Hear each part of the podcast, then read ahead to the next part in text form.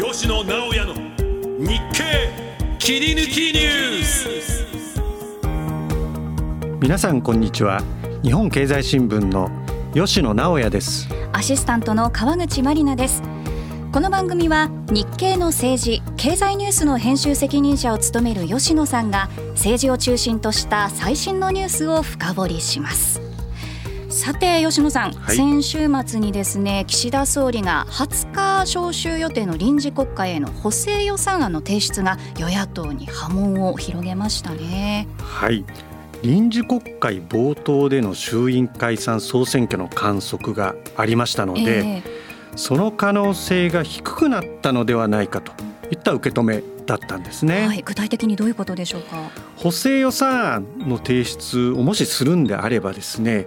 11月の中下旬と見られます、はい、経済対策というのは今月中にまとめるんですけれども与野党の観測のまあ大部分はですね経済対策のメニューだけ掲げて臨時国会の冒頭で解散といういった予想が多かったんですね、はい、それが補正予算案の提出ということまでなるとですねこれはスケジュールとしては11月の中下旬というふうに見られますのでもし提出してですね成立までするとなるとこれ12月までずれ込むわけですね、えー、その間の衆院解散総選挙はないのではないかとというふうにまあ受け止められたというわけですね。でそれが波紋を広げたということですね。そうなんです。分かりにくいことかもしれませんけれども。与野党の政治家の頭の大部分はですねやっぱり選挙ですね、政治家ですので、はい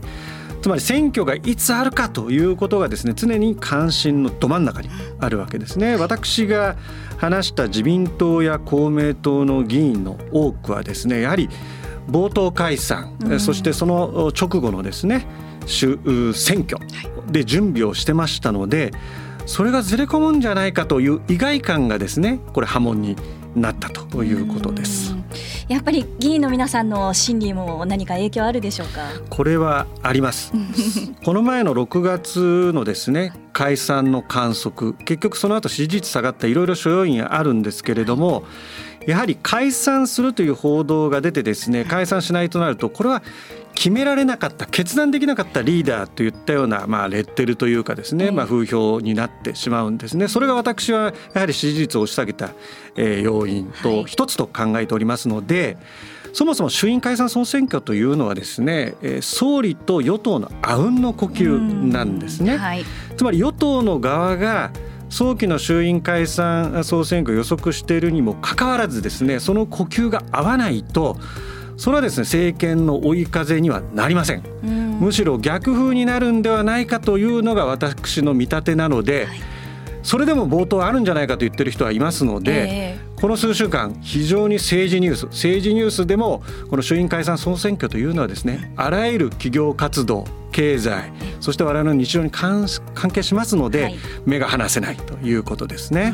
今後の動きこのポッドキャストですとか日経のコンテンツで注目していただければと思います。さて今回はですねゲストとしまして中央大学客員教授で元朝日新聞取締役編集担当の杉浦信之さんにお越しいただきました。杉浦さんどうぞよろしくお願いいたします。どうぞよろしくお願いいたします。はい。そしてですね今日は杉浦さんの教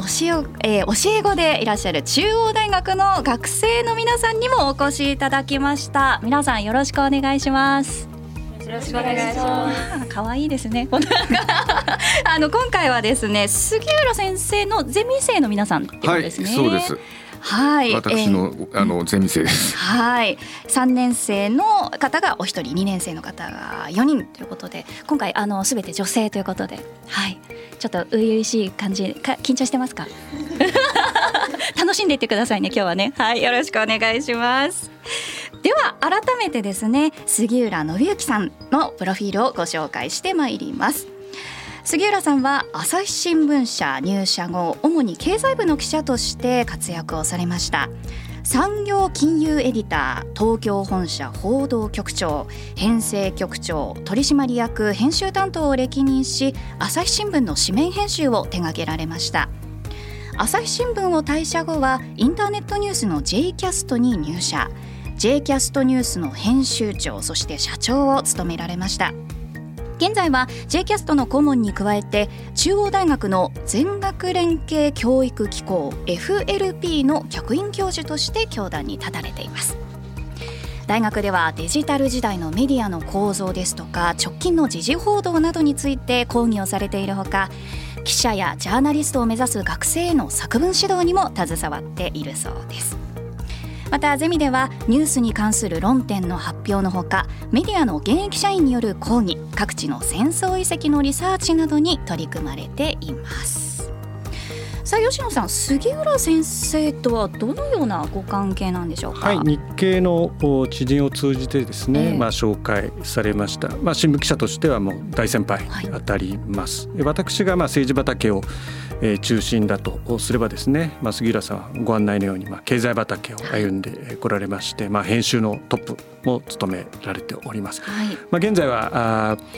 大学のですね、まあ、先生を立たれやられているということで、まあ、ジャーナリズムとアカデミズムというのは私はまあ親和性があると思っておりまして、はい、まあ、その両方をまあブリッジする役割とともにですねその両方を知ると、まあ、そういった知見もですね、まあ、ご披露いただければと思っております。はい、であのプロフィールの中でですね中央大学の全学連携教育機構 FLP の客員教授として、まあ、教壇に立たれているとあるんですけれどもこの全学連携教育機構というのは先生どのようなものなんでしょうか？はい。えー、っとこれは中央大学のですねたくさんのあの学部がございますけれども全ての学部に所属している学生が、まあ、一つのゼミに集まってえー、大体3年間、えー、いろんなあ演習をしたり、えー、研究をしたり、えー、相互にも発表したりっていう、えー、独自のシステムでまさに全学というのは全ての学部を横断したあ組織という意味です。で私のところもゼミも法学部から今日は文学部が来てますがその他の、えー、学部からもたくさんの学生が来ています。まあ、それぞれ、まあ普段専攻しているその学部のことをこう生かしながらゼミでさらに学べるっていうことですね。そうですね。その通りです。はい。あのまあ、今日もね学生さんいらっしゃってますけれどもこの現役の学生の皆さんと日々接しられてどんなこと感じられますか、えーとまあ、私のゼミはジャーナリズムプログラムの中の、えー、一つのゼミなので当然ジャーナリズムに関心のある学生が多いんですが、はい、えーと、私自身が先ほどご紹介いただきましたように新聞とそれから、えー、ネットニュースと両方経験しているものですからどちらかというとそのデジタル時代のメディアっていうののに焦点を当てたゼミにしてますのでデジタル時代のメディアに関心のある学生が非常に多いなというふうに感じています。吉野さんもなかなかあれですよね。学生の皆さんとこう普段関わることって。そうですね、はい、今杉浦さんがおっしゃったようにですね、まあ、デジタル時代のメディアという意味で言うとですね、えー、まあ、日経はですね、まあ、その先駆者としていち早くデジタルをですね取り組んでまいりました、まあ、これはもう世界でもですね、まあ、それをトップランナーを自負してるんですけれどもさあ去りながらですね我々の供給者サイドと需要サイドと常にここは前を測っていかなきゃいけないんですね。これまでのメディアというのはどうしてもその供給サイドの、えー、視点がですね、えー、重視しがちだったんですけど、まあ、こういった機会を通じてですねつまり双方向の、まあ、意思疎通によってですね、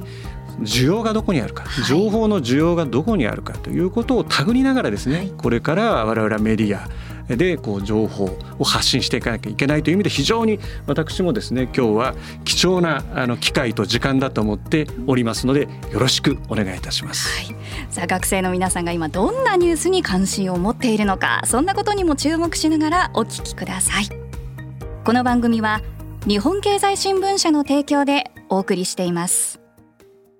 さて番組では毎週日本経済新聞の記事の中から気になるニュースをお伝えしていますが今回はスタジオにお越しいただいた学生の皆さんに気になるニュースを5本選んでいただきました。さらにそのニュースに関する疑問や質問を吉野さんと杉浦先生にぶつけていただきます。改めて吉野さん杉浦さんどうぞよろしくお願いいたします。よろしくお願いします。ではまず最初のニュースこちらです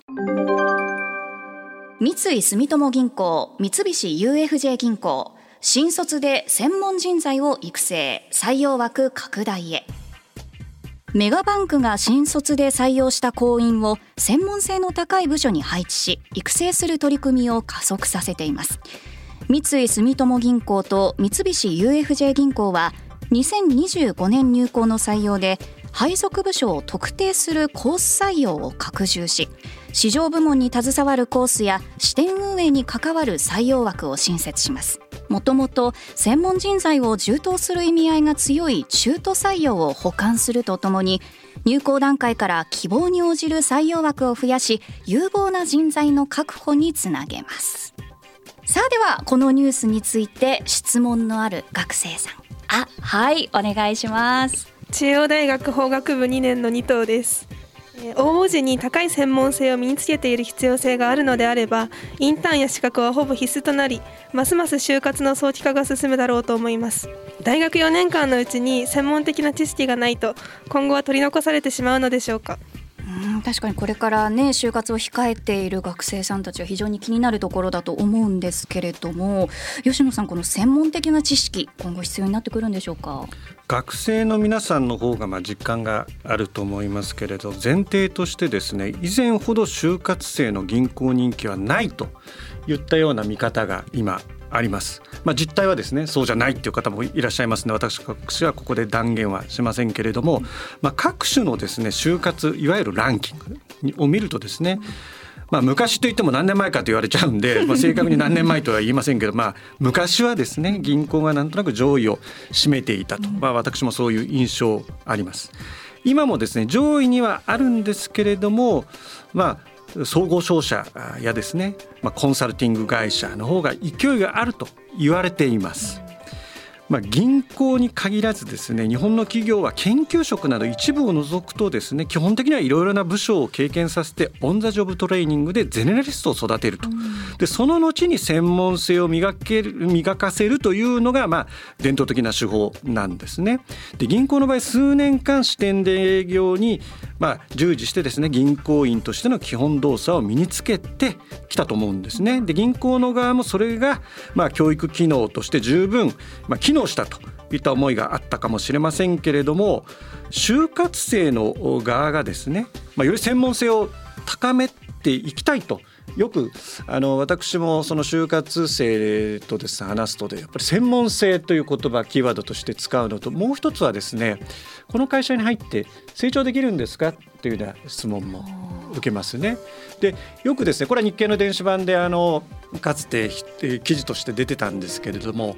まあ非常に昔のようなですね、まあ、ハラスメントはまあこれは断じてダメなんですけれども非常に緩い皆さんに非常に若い人に気を使うことによってなんとなくですねあの新しい新入社員が物足りなくなるっていうこういったまあ感覚もあってですねそれが実は企業の引き止めにつながっていないという分析もあるんですね。まあ、そういった諸々の時代の移り変わりと踏まえてですね個々の企業いろいろ考えてるんですがこの今の話もですねゼネラリストというよりはやっぱりこの会社にいて3年後の自分5年後の自分10年後の自分を描きたいといったような意欲を企業側も取り組んで、まあ、こういった話になっているのではないかと例えば銀行であればですね財務や会計の知識データサイエンスデジタル技術などこういったものもこれからまあ銀行に限り必要になってくると思うんですね。ですのでまあ、大学の在学大学在学中のうちからですねそういったことに取り組むといったようなですねそういったこうサインを出しているのではないかとも思います。杉浦先生いかがですか？はい、あのおっしゃる通りだと思います。私もあのだいぶ前の就職活動だったので、まさに一括採用でここでも配属ガチャという言葉が記事の中に出てきますけど、どこに配属されるかでなんかかなり決まるなっていう印象もあるし、だけどやっぱり違うなっていうところもあるのでそこはまあ微妙なんですがからもう一つの今回の要素としてはやはり経済界を覆う DX と AI の波だと思います。えー、DX デジタルトランスフォーメーションそれから AI 人工知能ですねこういったこと抜きにはこれからの経済企業活動って回っていきませんしその中でも実はあの金融界というのはもともとデジタル化は早く進んできたんですけどもその動きがものすごく加速してかつ AI によって銀行の職員が大幅に減るのではないかとも言われてるんですね。でこういった中で銀行経営をきちんと新しい時代にマッチングさせていくためにはやはりスキルを持ったあるいは AI では置き換えられないような、えー、スキルを持った人材がどうしても必要だということももう一つの要素としてはあるのではないかというふうに思います。はい、では次のニュースはこちらです。IEA 国際エネルギー機関が2030年までに再生可能エネルギー3倍必要と提言脱化石燃料を加速 IEA 国際エネルギー機関は先月26日気候変動対策の報告書を公表しました。気温上昇を抑えるために再生可能エネルギーの設備容量を2030年までに3倍に拡大するよう提言しました。これにより再生可能エネルギーのコストは大きく低下し化石燃料からの脱却は世界で進むことになります。普及が遅れる日本も対応を迫られます。さあこちらもですね未来を生きる若い世代にとっては切実な問題ですけれどもこのニュースについて質問のある学生さんいかがでしょう？はいお願いします。中央大学文学部2年の北久保です。え再生可能エネルギー政策の推進で規制緩和が進まないのはなぜなのでしょうか？はい。吉野さんこの実際にこの規制緩和欧米諸国などと比べても遅れているんでしょうか、まあ、結果から類推するとですね進んでないっていうことは何かしらの規制があったと。この規制緩和の程度っていうのは定量的にわからないもんだで結果から判断するというのがまあ我々のですねアプローチの一つだと思うんですけれども、まあ、再生可能エネルギーといった場合ですね、まあ、その主力は太陽光と風力というのがありますね。で日本にとって非常にまあ弱点と言われているのはやっぱり国土の狭さなんですね。太陽光パネルの設置にも限界があります。まあ、今春太陽光とかいうのが出てきましたんで、まあ、それが実用化されるとですねその国土の、まあ、いわゆるそのアドバンテージのなさがですね克服できるかどうかということになるんですがとりあえず、まあ、この太陽光の設置についてはですね現状のままだとやはり国土の狭さがいきなりダメージになってしまうとディスアドバンテージになってしまうということですね。まあ、世界的にもそうなんですけれども伸びしろがあるという意味で言うと風力と、まあ、されています。でとりわけ日本は海洋国家ですので、まあ、洋上風力発電の普及がまあ注目されてますね。はいですが、まあ、洋上風力のその発電に関してもですね規制緩和ってもいろいろあるんですね手続きから実際のその設置ですとかどの段階の規制を言うかということなんですけれどもこれはよく役所業務と言われているようにですねもう手続きが煩雑でそれで嫌になってしまうと。まあ、これが大体霞が関のですね、まあ、観光なんですね。そこに理屈があるかどうかっていうのは我々がきちんと検証していかなきゃいけないんですがいずれにしても煩雑であると。それに加えて今までは書面が主流でしたのでこの紙の世界で嫌になってしまうということなんちょっと話脱線してしまいましたけれども。あの前回というかですねあの以前このポッドキャスト番組に当時の環境大臣の西村明宏さんに来ていただいてですね洋上風力発電の規制緩和についても発言がありました。つまり先ほど私手続きの話をしたんですけどその一つとして環境影響評価。あるんです。これも長い時間かかってしまうんですね。もちろん環境の影響評価っていうのは慎重に進めなければいけないんですけれどもそれがまあ明らかに同行してるっていうんであればですねそれはある程度は短縮するというのもこれからこれは国際競争でもありますからね再生エネルギーっていうのは。日本だけの内向きのルールだけに従ってやるというのもこれはバランスの問題ですと考えなきゃいけない。という意味からすると西村さんはですねアセスメント評価の期間手続きを短縮して、まあ、企業が参入しやすいように緩和を進めるということを表明されてましたね。で環境アセスというのは地元の自治体や地域住民から意見をもらって進める必要がまずあると。その後ですね風力発電の巨大な風車は、まあ、低周波をですね出しますのでその騒音で体調が悪化する人がいるかどうかということも慎重に、まあ、調べなきゃいけないんですね。ですので、まあ、この規制緩和というのはどのポジションから見るかと、うん、そこに住んでる地域の住民から見ればですね我々に何かメリットあるんですかという気持ちになるんで常にこの種の議論っていうのはどちらから見るかとつまり進めたい側から見るのか、それを受け入れる側から見ると両方のオピニオンとを考えながらですねその着地どこにバランスがあるのかここにどこに利があるのかというのを考えなきゃいけないなと思います。杉谷さんいかがですか？あのおっしゃる通りだと思います。でまあそういった特に風力発電をめぐってですねそのなかなか規制緩和が進まないっていうことを象徴したのが、今回この風力発電をめぐる国会質問が汚職につながって国会議員が逮捕されると、まあ、ご本人否定してますので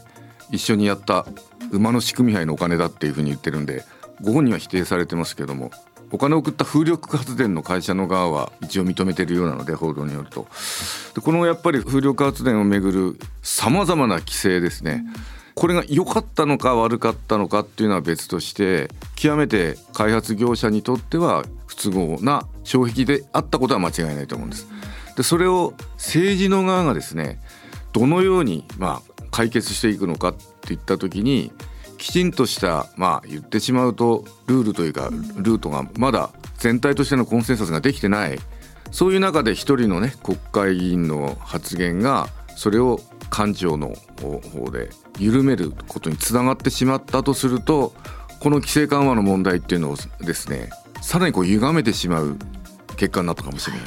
この影響は大きいと思うんです。ですからもう一度その今吉野さんがおっしゃったように規制緩和と環境とか推進する側受け入れるのそれから日本全体がエネルギー政策をどのように考えるのかということを、まあ、大きな視点で議論して政治もそれからまあ監督官庁も最もみんなが受け入れやすい会を見つけられるかどうかというのがあの鍵になってくるんじゃないかなというふうに思います。はい、ありがとうございました。それでは続いてのニュースこちらです。スシロー一皿100円の寿司復活。12月まで限定提供。回転寿司チェーンスシローを運営するアキンドスシローは9月27日。一皿100円の寿司を10月4日から12月末までの期間限定で販売すると発表しました。スシローでは去年10月の値上げで税別100円の価格帯がなくなり客数減少を招きました。物価高が続く中低価格を打ち出して来店につなげる狙いです。さあここまでのニュースとは一転して学生の皆さんの生活に密着したニュースとなりました。では質問のある学生さんいかがでしょうか？はいお願いします。中央大学文学部3年の木下です。低価格を打ち出して客足を増やすことに対して店に不利益が生じないのかが気になります。うん。食べる側としてはねありがたい限りですけれども。ではあの杉浦先生こちらいかがでしょうか？はい私も回転寿司行くんですけど、美味しいですよね。美味しいですね。えっと単価っていうまあ物の値段単価ですけど、単価にはいろんな種類があって今回スシローさんが単価を下げるっていうのは一つは大切りメバチマグロ。それから本マグロ中トロ。これを100円にすると。でそれぞれのお製品単価なんですね。で当然前より価格を下げるわけですので今質問があったように利益は減るか、場合によっては赤字になるかもしれない、ただし私たちもそうですけれどあそこの回転寿司100円らしいよってなればたくさん今度はお客さんが来るようになるわけですね、メバチマグロだけ食べるお客さんはいないし 中トロだけ食べるお客さんもないのでそれ以外のお寿司はまあ普通の値段で売ってるので、そちらの方もたくさん食べてくれるかもしれない、で全体でお客さんが増えれば100円の部分の利益は少ないけれどそれ以外のところでの利益が確保されて、かつ全体の利益が売上と利益が上がるとまあこれ自体はこれ客単価と言ったりもするんですけれども、それからお店全体の客数が増えるとかですね、そういうことで採算が取れるというまあ一定の予想計算をした上でこういった価格設定に踏み切ってるんだと思います。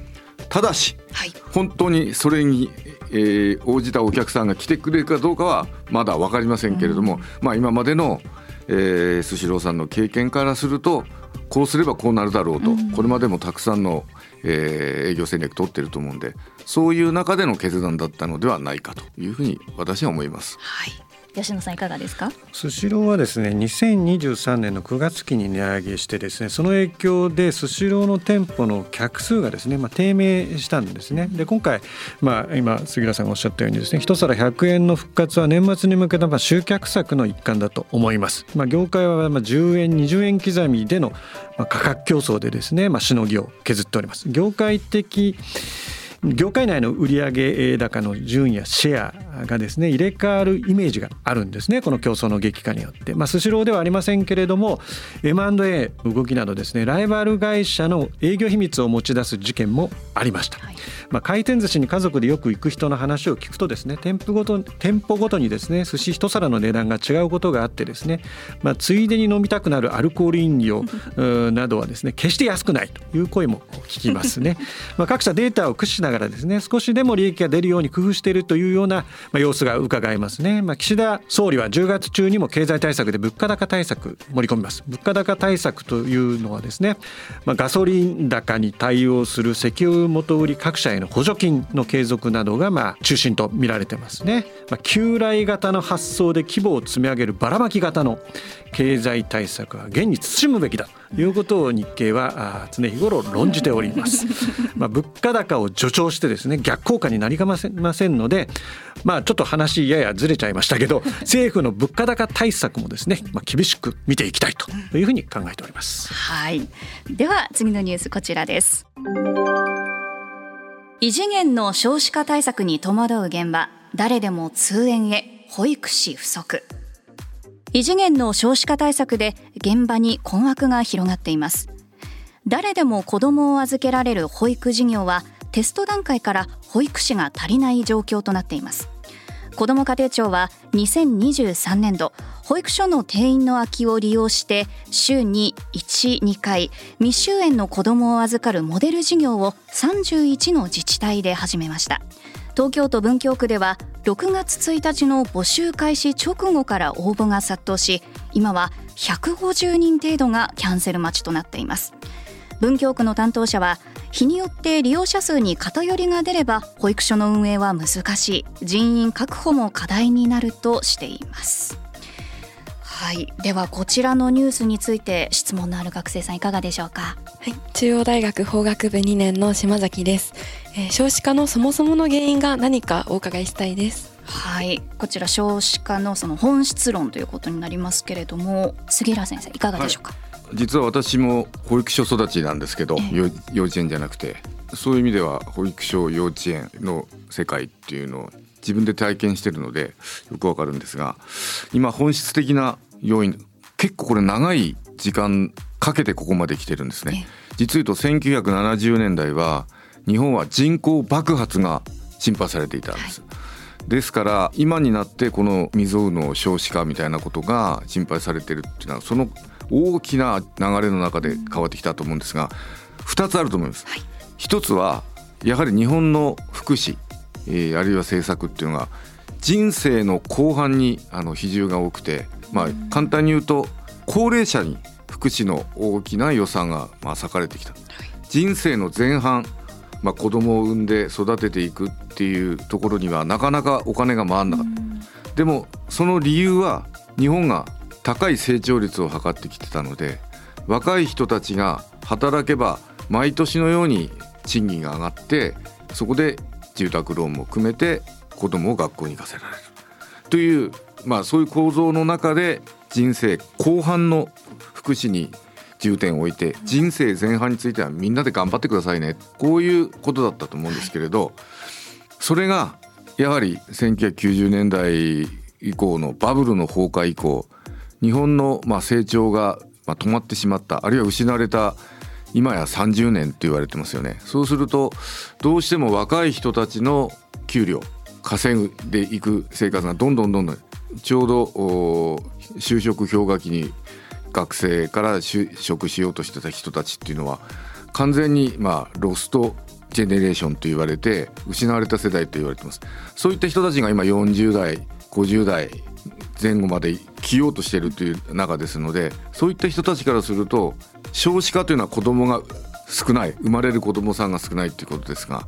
その手前にやはり基本的には結婚して子供を産むっていうのが一番多いパターンだと思うんですけれど結婚をするその前提としての生活設計が男女ともなかなかできないと。そういう中で結婚自体がまあ減ってる。それが子供を産む。数を減るでそのことがおそらく循環するとさらに子供が減れば結婚する人たちが減るっていうそういう今まで悪循環が来てる中で今今回のこの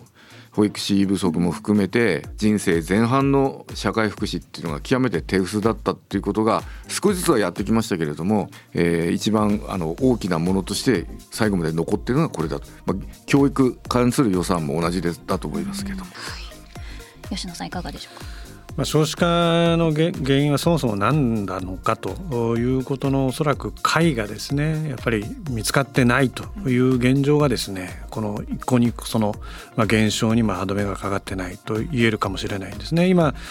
レギュラさんがあまあ言われたようにですね、まあ、育児にお金がかかるとかですね、まあ、一度も結婚しない人が増えた晩婚化ですとかもっと言えばまあ育児女性の負担が大きいとか、いろいろあります、まあ、多分それだけじゃないと思いますね。で今回の記事について言えばですねこの保育士不足、まあ、よく待機児童という言葉でですね、まあ、入りたい保育園に入れないとでその問題についてはですね解消に向かっているというふうにま報じられてますしかしながらこれはま地域差があると思うんですね例えば自分が住んでるここの保育園に行きたいけれどもそこは行けないと。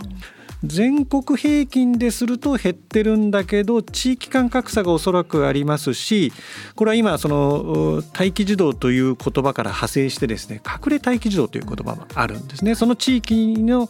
保育園は空いてないと。ですので、まあ、そういったこう包括的なプログラムというか、まあ、対策をですね、まあ、進めていかなければですねこれはこの少子化その先のですねこの人口減の問題もですねやはり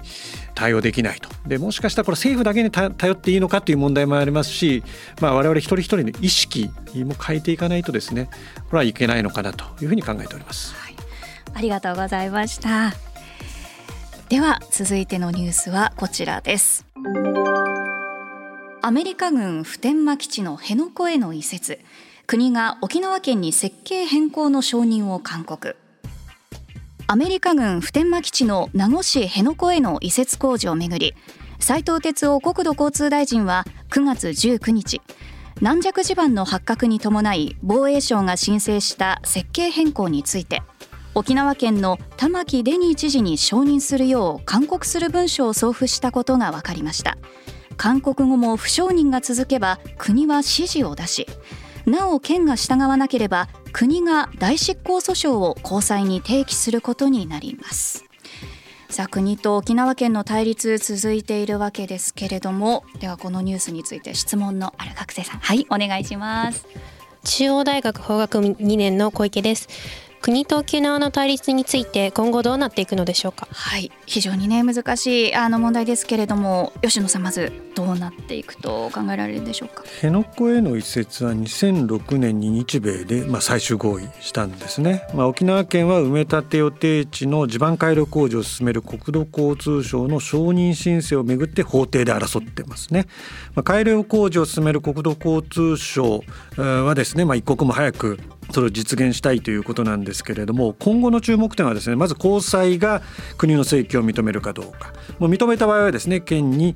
承認を求める判決を出します。最終的には代執行になります。それでも防衛省はこれから12年かかると見ているんですね、まあ、米軍普天間基地からの移設はですねこのスケジュールで言っても2030年代の半ばになってしまうんですね、はい、まあ、沖縄県はですね、まあ、ずっとですね政治的な対立つまり保守と革新が戦っているような状況です。で今の知事はですねいわゆる革新勢力とその保守の一部に支えてきております。まあ、日野港への移設は認められないという立場ですので国の内政の問題がですね外交安全保障に影響する移設問題はですね司法判断以外には打開できないといったような展開にはなってますね。でこれはあの私ちょうどですね2006年というと、えー、外務省クラブのキャップをやってましてこの実は辺野古移設についてはまあ、紙面で大展開したんですね。ラムズフェルドという当時の国防長官がいわゆる空からですね沖縄の風景というか地形を見てこんな街のど真ん中に基地があるのかということに驚いてですね、まあ、やっぱ話が進んでいったと経緯があるんです。で普天間の移設自体は1996年にですね時のクリントン大統領とですね橋本龍太郎総理の間で結ばれたんですね。これは基地どこどこに移転するかってもう極めて難しい例えば民主党政権は県外移転といって結局そうならなかったので政権自体が体力を消耗してですねその後、まあ、3年半にで政権を手放すというようなに至ったといった解説もあるぐらいですねやはりこの基地の問題。これは単純に内政問題だけじゃなくて外交にも安全保障にも関わるということが非常に事態を複雑にしてます。今中国を含めたですね、まあ、北朝鮮もそうなんですけれども東アジアの緊張は高まってます。これはもう20年前30年前と比べると明らかに変わってますね。実際弾道ミサイル飛んでおりますから、まあ、その中で日本は抑止力を高めていかないと。いけないですね。で米軍基地というのは沖縄にかけるといろんなところにあります。で基地を抱えた町というのはですね基地それぞれにまあ苦悩とですね、まあ、悩みを抱えておりますのでそういった先ほどの話じゃありませんけれども自治体側から見た話それから政府から見た話それともっと大きな視点で日米同盟ですとか東アジアですとかそういった視点でどうすればいいのか。その一つはまあコミュニケーションを取っていくということですよね。一方的に何か物事を進めていっていいのかとこれはあります。しかしながら普天間移設が決まってから1996年だというところを起点とするとですねもう30年近く経とうとしてます。あと3年もすれば30年近く経とうとする。ですので外交交渉はですね実は内政問題を外交交渉のエクスキューズ言い訳にしてはいけないというような暗黙の了解もありますので国家間の約束が履行されないということは国家の言ってみれば信用にも関わる話なので今言ったいくつかの論点の中でどういったバランスをとっていくかこれは時の政権を含めてですねやはり政治は言葉ですので言葉の力によってですね解決を見出していかなきゃいけないと。というふうに私は思います。はい、杉浦さんどのように見ていらっしゃいますか、はい、あの国と沖縄県の対立もうかなり長引かざるを得ないと。で今回のこの記事は斉藤哲夫国土交通大臣の申請っていうんですけども最も実は重要なのは防衛省なんですよね。で今回の内閣改造で防衛大臣に新しく就任したのが木原稔さんという方です。木原さんは沖縄に対して実は極めて厳しい立場の方です。ですから今回の対立が今吉野さんがおっしゃるような形で対話と対話言葉と言葉ということで何らかの解決の方向に向かっていくのが正しい筋道だと思うんですけれども木原さんという、まあ、キャラクターが今回防衛大臣になったことでその機運っていうんでしょうか？それが本当にもう一回生まれるのかどうか確か沖縄に行って知事とも会わずに帰ってきたのではないかったかと思いますよね。でそういう中でこのような辺野古についての承認勧告とかが出ていくということを考えると、えー、私は国と沖縄県との対立っていうのはかなりまあしんどいところに差し掛かっているなという気は率直に言ってします。うん、はいありがとうございました。さあということで日本経済新聞の記事の中から中央大学の学生の皆さんが選んだニュース5本をご紹介してきました。あっという間でしたね。杉浦さんいかがでしたか？私も初めての経験で。えっとあの急に吉野さんに振られたり川口さんに振られたりして、えー、下が回らないことがあったんですけどそんなことないですまあ学生もゼミの時よりは結構真面目に話をしてるなと思いまして 普段からあの時事問題にはあの関心を持つように言ってあるので、うん、ええー、少しはそれが生きたかなというふうに思いました。はいありがとうございました。また杉浦先生、それから学生の皆さん、ぜひまた遊びに来てください。ありがとうございました。ありがとうございました。さてエンディングです。杉浦さん学生の皆さんと番組を進めてきましたが川口さんはいかがでしたか？はい、あの杉浦さんのお話もね大変勉強になりましたしやっぱり学生の皆さんから直接こう質問を受けるってすごくこうなんか新鮮というかいい刺激にあの個人的にはなったなと思いましたね。吉野さんいかがでしたか？今日もお話にありましたけれどもデジタル時代のメディアの在り方ということも私はま考えさせられましたね一方通行ではなくてですねやっぱり双方向のまコミュニケーションというのがですねまあデジタル時代まあ新聞を作る上まあ電子版を作る上でも非常に大事だと思いましたね。それともう一つ思ったのはですね恥ずかしながら私の学生時代を思い返してみてですね私はまバブル世代に属するんですけれどもやはり社会問題の意識というのがですね非常に高いと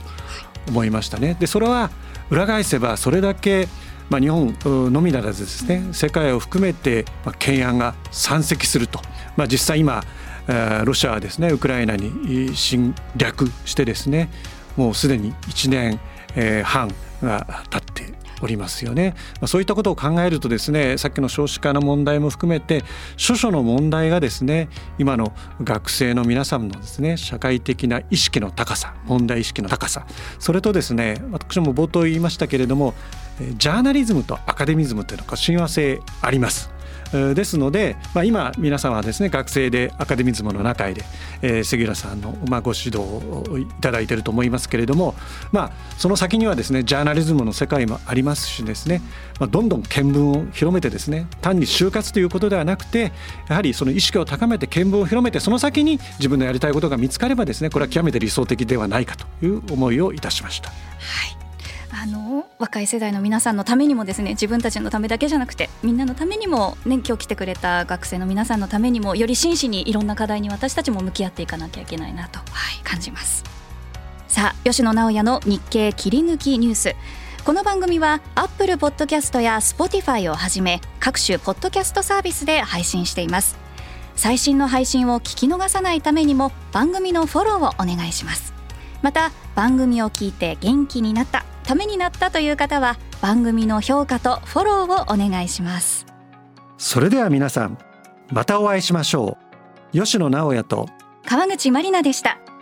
この番組は日本経済新聞社の提供でお送りしました